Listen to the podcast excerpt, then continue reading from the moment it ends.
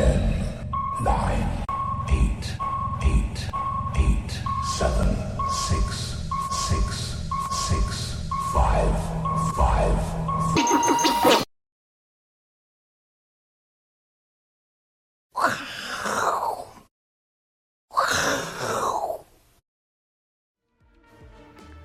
欢迎收看，我是金钱豹，好，我是阮慕华。哦，这个美股见回不回啊？这个纳斯达克指数啊，已经是这个出现了超过一成的反弹空间了，而且呢是呃这个创下两个月来的新高。哦，那台股就跟得上了。好，那在这一波的这个股市的强弹之中呢，呃，到底这个投资朋友有没有跟上多方的一个节奏呢？以及是不是？呃，你发现现在是一个多头行情，跳进去之后，很快它要转空了，好，就变成是多空两头八的一个行情，好，这个今天在节目里面要告诉大家哈，那在告诉各位一些呃，这个全球股市以及台股的一个脉动哈，我们现在目前的宏观经济的情况之下呢，我要跟各位先来谈一下，就是说这我们这个我是金钱豹哈，请大家呢一定要订阅，开启小铃铛。好，同时呢，完整服用两錠，好，效果好，好，就是因为有这个加强定跟普通定嘛，所以两定一起服用。另外呢，请认定好这个首播的时间，好，很重要啊，而且认定这个爆头，好，应该这样子，呃，大家就不会错过这个首播，以及呢，好，这个点阅错了这个页面了哈。好，那呃，今天跟各位来报告，就是说在整个现在目前今天新闻面上面哈，最主要是。呃，这个台股啊，现在目前好像感觉起来哦，又有机会要冲万八了。哦，那这个过程之中其实是颠颠簸簸。今年大体上哈，低点我们可以看到在一万六千七百点的位置，高点呢在一万八千六百点。现在目前呢，哦，在这个一万七千八百点这个位阶了哈，大体上差不多啊，这个上下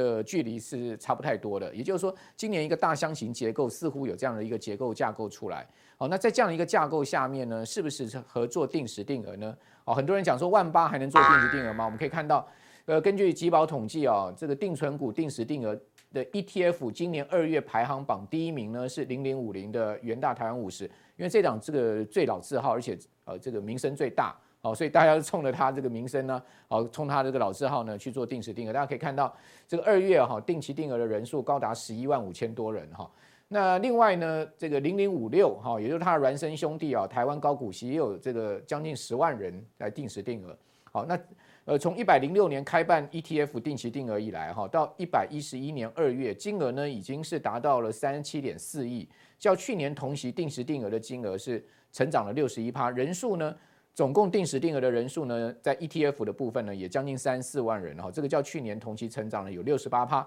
好，可见这个投资朋友大家对于这个。定时定额的 ETF 的投资呢是很感兴趣，很多人问说这个地方到底该不该做定时定额？万八可以做定时定额吗？我跟各位报告，所以定时定额没有绝对的指数的一个问题，好，它也没有这个所谓的高低点的问题，因为它是一个平均成本法，好，所以说呢，它走的它讲究的是所谓你到底要持有多久，好，这个停利的一个问题，而非是一个大家要去呃担心所谓停损的问题，哈，所以这个。定时定额，我认为不用去考虑指数到底在什么一个位阶，而应该考虑你到底要持有多久，好，这才是一个关键。另外呢，就是说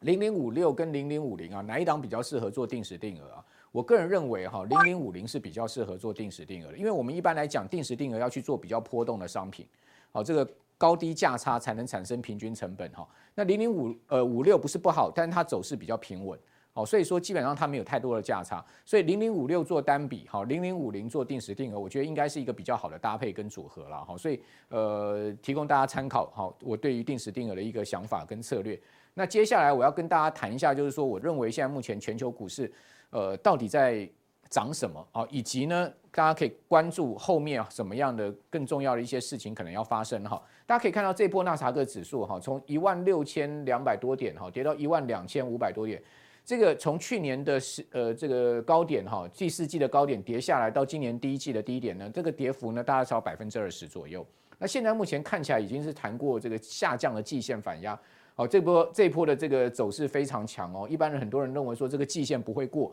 但没有想到它却是用红 K 棒把它灌这个穿破。那现在穿破了，是已经来到了这个一万四千六百二十点附近了哈。那大概也就弹升了差不多一半的空间，也就是说呢一半。呃上档一半，下档一半，跟台股现在目前的情况是一样，来到中间了。好，那也就是说继续在往上弹，都要进入深水区，但是往下掉，似乎这个底部的一个味道也出来，因为这个双底哦，甚至是三个底，这个味道也还蛮明显的哈。所以呃，不妨吧，就我们先把它用做一个区间试之了哈。那另外我可以看到，费半指呢也是周周 K 线连三红啊，而且它已经弹过了所有的这个长均了。哦，这个基本上最大的一个下降反压应该是这个季线。哦，季线呢是在上周就越过了。那同时各位可以看到，这个半年线哦，它也是在这个礼拜站上了哈。所以说在呃这个所谓的中期均线上面呢，长期均线上面，非常棒，离指数三个礼拜的一个上涨哈，其实也是一个相当强劲的弹势。好，那至于说能不能去挑战四千零六十八点的一个历史高点呢？我个人认为说，再往上去的一个压力就会比较大一点。好，所以科技股的部分呢，现在目前追高会会会比较有风险一点。哈，那接下来我们来看一下这一波美股弹的一个主要原因。我个人归纳几个原因，第一个就是说资金有从这个债市流出了哈，所以股市虽然下跌，但是债市呢是更弱。那基本上钱一定要找地方去嘛。如果说债市更弱的话，资金它自然会进到股市哈。那另外呢？升息还没有见到经济数据跟企业获利转强，也就是说升息才升了一码，哦，后面要升没有错，但是呢，现在目前的呃这个经济数据、企业获利事实上还没有带，没有影响到，所以说呢，投资人暂时处在一个空窗期里面，哦，还有呢，战争对股市直接的作用力是在减弱，哦，就是战争，哦，乌俄战争似乎这个歹戏拖棚了，哈，那越打呢，似乎股市就越没感觉。哦，此外呢，前波跌深了，所以投资人在这边勇勇敢进场，哈，逢低捡便宜货，这样子一个所谓的轧空的行情就出现了，哈。那再加上美国企业呢，也不断的在买回库藏股，哦，所以说这个资金也挹注到这个呃股市的一个上涨的这样情况，哦。不过我们还是得注意哈，这个美国十年期国债殖率这一波最高已经有突破过二点五，哦，创下三年的新高。那现在目前的殖利率呢，在二点四左右，仍然是一个相对高点，哈。我认为这个殖利率十年期如果突破三趴的话，你就要非常小心啊！这个所谓科技股会产生一个比较负面的压力哦。不过现在目前离三趴还有一段比较明显的距离了哈。那另外呢，各位可以看到美国债市哈，事实上这一波的跌势非常重，它是出现一九四五年来最大的一个跌幅啊。这个是所谓二战之后马歇尔计划哦，就是欧洲复兴计划之后哦，这个债市出现了一个最大跌幅啊。今年以来这个。呃，World Government Bond 好，这个 GDP Weight 这个指数呢，它的 return 呢，居然是负的十八趴，这是一个非常严重的下跌。那在世的投资人一般来讲都是呃这个固定收益为主哈，他们对于这个波动比较难忍受哦，所以说这么大的一个跌幅呢，尤其是一九四五年来这么大的一个跌幅呢，会让这个债市的资金啊吓跑不少哦，所以说呢，跑去股市的可能性就是。呃，现在目前的一个顺理成章。那至于说美国的债市有没有结束四十年来的一个牛市呢？大家可以看到，这个是一九八零年以来哦，美国债市的一个技术走势图。大家看到就是是十年期国债殖利率哦，每一次来到这个上缘呐，哈，它基本上它就是突破之后就会往下。好，也就是说呢，这个上缘在技术面上面哦，这个呃上缘确实就是美国十年期国债一个非常大的一个压力地方哦。然后呢，来到这个下缘这两条线的地方呢，它就会出现一个反弹。哦，换言之，这个地方呢，就是告诉你哦，债市的一个呃买入的价值点出现了。哦，跌到这个地方啊，有告诉你价债券已经太贵了。好，是一个卖出的这个机会点。那现在目前又来到这个地方，我认为它在持续在往上升的可能性不高。好，所以说它往下压的可能性比较大。好，换言之。呃，这个未来一周甚或两周哈，美国的这个国债的指率有可能会往下。好，换言之，先前跌多了，这个债券价格会回升。那如果是这样子的话，那股市会不会有卖压呢？因为资金又从股市要流到债市了。好，会不会是这样的一个状况？所以今年股债，我认为呢，它就是一个冰与火之歌。好，也就是说，股市涨的时候债市跌，债市涨的时候股市跌，它会变成是一个很明显跷跷板的一个情况。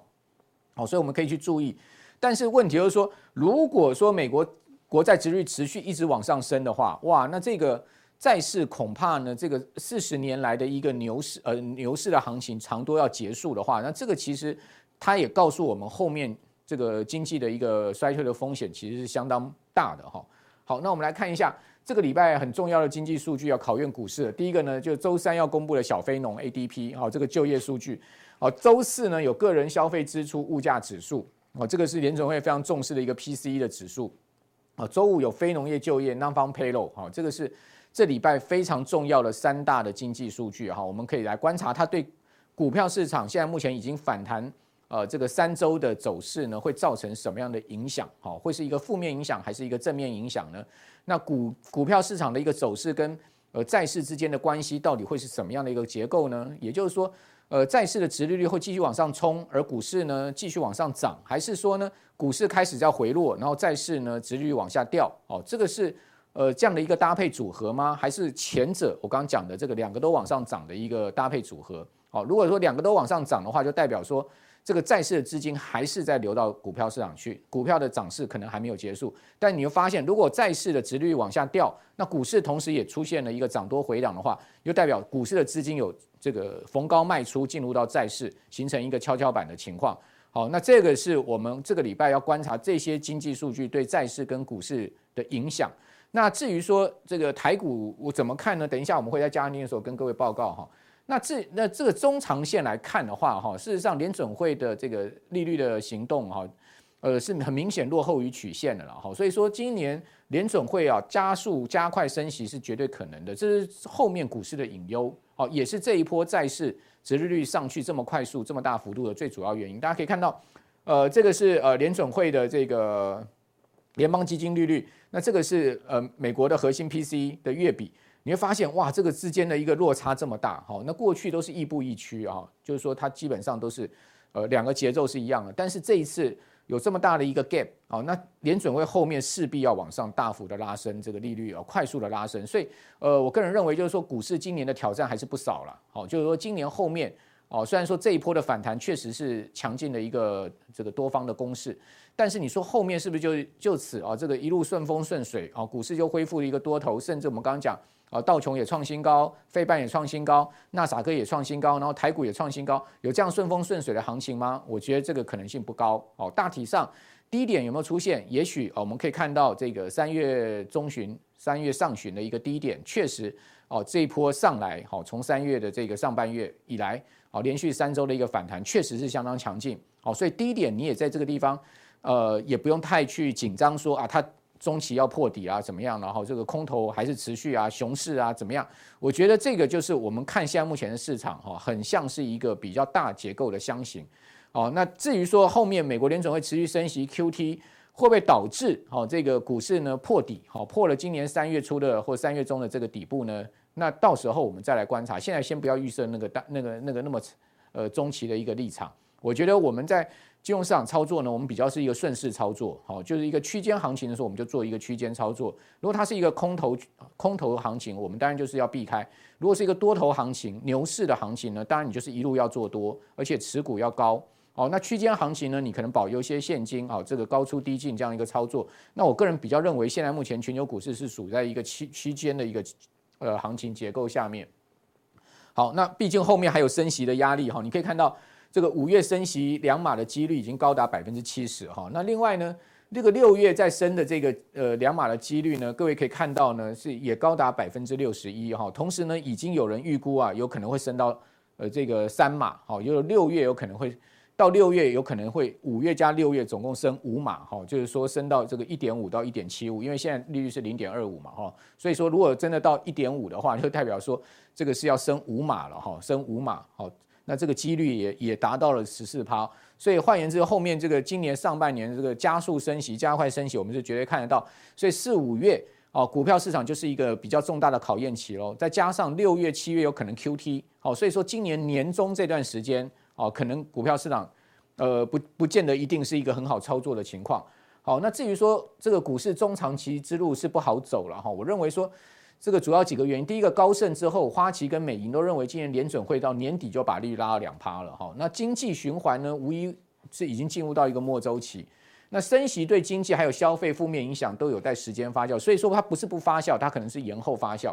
那十年期国债殖率如果升到三趴的话，会对股市产生负面的影响。好，现在目前是二点五左右哈，这波有突破二点五，现在回到二点四。那如果说它持续在往上升，好，它一一方面意味着这个后面的经济情况呢，大家更不看好；另外一方面呢，意味着就是说联准会可能要更加幅大幅的这个更快速的这个升息。好，那这个呃，基本上这个债市现阶段的这个走跌，哦，殖率的走升对股市有利。但是如果殖率一旦冲到三趴，这个情况可能就变哦，就不见得说殖率在往上往三趴再升的时候呢，这个股票市场也还能再继续涨哦，这可能就我们要另外一个呃思考思考的一个氛围了哈。好，那讲到这个地方呢，大体上我就跟各位最后来看一下，好，这个 QT 会对科技股产生什么影响？这个蓝色线哈是亚马逊加苹果加脸书加谷歌加微软再加奈飞，大家可以看到。这个这些重量级的尖牙股所组成的这个指数呢，它其实基本上在整个 QT 的过程中，这个联准会在缩表的过程中呢，它就出现了一个比较涨不太动。哦，联准会一旦扩张资产负债表，这些成长股就是非常快速的增长，哦，股价快速的上涨。但是当联准会现在开始今年要这个开始缩表了，那你觉得说他们为什么会出现这么大的一个跌幅呢？哦，最主要原因就是已经预告未来可能的联准会的动态了。好，所以说。科技股是今年哦比较难操作的，但是也不代表科技股完全没有机会。我觉得他们的机会在跌升之后的一个上涨的机会。那另外呢，原物料股呢，它就会跟科技股出现了一个不同的轮动情况。所以今年哈蛮难投资，有一点冰与火之歌。这等一下再加强定所谓呃把我这个看法跟各位来报告哈。好，阮哥，阮哥，不好意思，我想请教一下哈。是，您之前跟我们介绍台肥，对，在加强定的个股范例里面，其实有真的也涨一波。可是这几天台肥它。下来了，对，那我们这些持有的投资人，您该怎么看待？好，那台肥呢，基本上就是所谓的冰与火之歌的其中的一呃这个一个部分哦，因为今年那个乌俄战争啊，使得肥料价格大涨，农粮价格大涨，哈，那个肥料甚至缺货哦。但是为什么今天台肥、东碱都大幅压回呢？事实上，昨天台肥还在创高啊，对不对？好，就是说已经接近到八十块的哈，这个呃，我我跟各位报告的时候，我记得那时候台肥的股价才六字头了，真的。好，那。我觉得最主要原因，第一个消息面不利的是那个中国大陆哈，它要释出所谓的钾肥的这个战略储备，好，这个消息呢也使得这个昨天晚上到今天清晨，美国的一些这个肥料股呢股价都大跌，农粮股也都下挫。第二个就是最近油价的大跌，好，油价大跌呢，使得这些原物料股呢都看油价，好，所以说相对他们就今呃今年就出现一个比较明显的回落，而加上科技股这两天大幅的上涨，所以资金有排挤的效应。但是呢，我觉得当科技股一呃落下来的时候呢，市场的资金又会回到这些所谓原物料跟农粮概念股上面，所以他们今年就有一点是一个跷跷板的一个情况。好，所以我觉得呃今年这这个呃所谓的通货膨胀的题材不消失的情况之下，哦，那这一些这一些有概呃有这样子连接到概念的相关族群呢，应该都还是会有这个。有看头的哈，比如我讲一档这个另外一档股票为例啊，就我之前在节目也讲过，就是中红，你可以看到今昨天中红是不是很明显钢铁股整个下来？是。那今天是不是中红一开盘就往下掉，然后呢盘中开始往上拉，然后尾盘是收涨的，对不对？为什么？你会发现，哎，钢铁股整理一两天之后，中红拉了连续回档三天之后，资金又进去，所以它就是变成是有一种跷跷板的情况。那今天有一些科技股就是开高走高之后呢，就压下来，比如说你去看那个。新塘就很明显啊，你去看新兴也很明显，所以资金有可能在下半场的时候，在今天中场之后呢，进入到一些原物料去，所以说我觉得今年不要去追高了，哈，你应该去逢低布局一些有条件的这个呃族群，大概是这样。那另外一档像上次阮哥有跟我们讲到，这样店里面有讲到说国产，对，然后想问一下说国产的趋势也的确出来了，对，那如果说有空手想要。拥抱国产的投资人该怎么看待？好，我觉得这个，呃，像我之前跟各位报告，像这个国产啊、南亚啊这些股票，就是介于冰与火之歌中间的中立国。哦，这个冰与火南北两边对战嘛，哈，中间还是有一些中立国，对不对？哈，大家就是这些中立国呢，就是走他自己的路。好，所以你可以看到，呃，南呃这个台台呃这个国产啊跟南亚呢，都不断的在。呃，我刚讲应该是南亚了哈，国产跟南亚都不断的在创新高，好，就是它的波段走势是很明显，好，往上升的一个波段走，但他们都是属于一个非常温和的股票，涨也涨不多，跌也跌不多，好，所以说呢，我觉得这一类的这一类型的走自己路的这个所谓冰与火之歌中间的这一类型的这种所谓中立国呢，你就要照他们的节奏去操作，好，也就是说呢，它如果是一个持续温温的走势的话，应该会一直一直走到这个股东会。好，甚至走到除除除夕前的一个月，好，所以大家还是可以逢低，可以是可以注意的。好，然后我想说，今天有个新闻在讲说富邦美，那想说阮哥之前也有提到过富邦美，对，那他现在重挫百分之四十，不觉得委屈，对，那反而觉得股价蛮踏实的，对。那我就想要问阮哥，那他如果不觉得委屈，他是明示还是暗示？那这个时候你觉得该切入吗？还是怎么看？好，我觉得富邦媒是首屈一指的电商股了哈，就是说在。整个电商的竞争力上面，我认为它在台湾上面是最有竞争力的哈。那呃，至于说公司派对于股价，我觉得像董事长他应该他不能表态的太明显，哦，就是说呃看好看很好啊，或者快看很坏了哈，或者说怎么样？他讲他讲这个话哈，其实基本上就是呃讲说现在目前的这个价位差不多了。哦，意思就是这样子。那他自己说他讲的这些话，跟他心里所想的是不是一样？这个我就不知道了。哦，我觉得基本上公司在面对媒体啊，或者是说这个面对群众所讲的话，比较是台面上的话。哦，那至于说股价，股价这个部分哈，我觉得大家可以持续去观察。如果说富邦煤的股价，如果说呢，它三个月不破底，的话因为它本破低点在八百块出头，是。好，它如果三个月不破底的话。那就代表说它股价在这个低点上是有筹码在吸纳的，好，所以我觉得这档股票倒不不用太急急的去看它哈，我觉得你就先看它底型有没有出来，因为毕竟它也跌掉二分之一了，从两千块跌到这个一千块都跌破了，所以呃再加上富邦集团这么大的一个集团哈，我觉得这个呃后市的部分呢，就看它三个月内会不会再破底了。好，谢谢。好，那接下来我们就要跟各位来谈一下，就是加强电影。我刚刚跟各位报告了所谓的《冰与火之歌》。好，那到底是什么？等一下，请大家拭目以待。